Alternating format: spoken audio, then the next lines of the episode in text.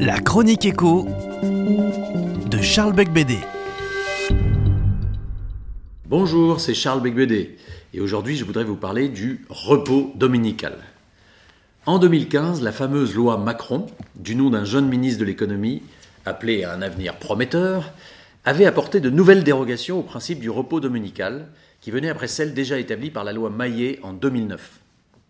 C'est une tendance générale de tous les gouvernements, de droite comme de gauche, de vouloir restreindre le champ d'application du repos dominical.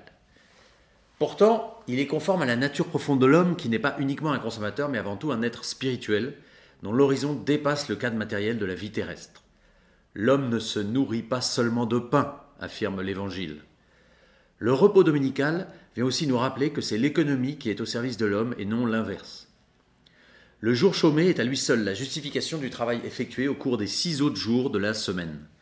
S'il venait à disparaître, ce serait la finalité même du travail qui serait en cause. Car le travail existe pour l'homme et non l'homme pour le travail. Prétendre le contraire reviendrait à inverser les finalités de la vie humaine et à dévoyer le travail en nouvel esclavage des temps modernes.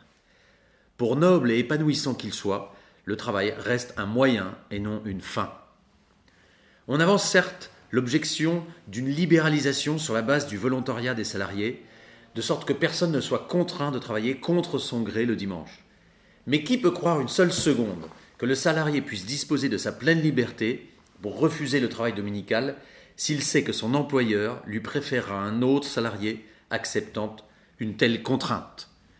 Ensuite, le repos dominical est un équilibre tiré de l'histoire, un marqueur culturel fondamental de notre civilisation chrétienne qui permet, par-delà des convictions personnelles de chacun, le maintien de notre cohésion sociale et familiale. Enfin, l'abandon du repos dominical n'aurait quasiment aucune incidence positive sur le niveau de croissance de notre économie.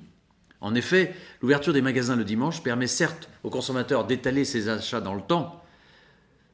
Au lieu de faire ses courses le samedi ou le reste de la semaine, le consommateur pourra ainsi les faire le dimanche, mais cela ne change rien au niveau de sa consommation, qui est d'abord limitée par le faible pouvoir d'achat des Français. Les dérogations ne devraient donc qu'être exceptionnelles, liées à certaines zones touristiques ou liées à l'industrie du luxe, notamment à Paris.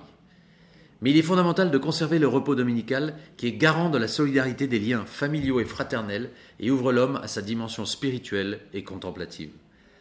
Dans une société minée par l'individualisme, c'est plus que nécessaire et c'est un chef d'entreprise qui vous le dit. Au revoir et à la semaine prochaine.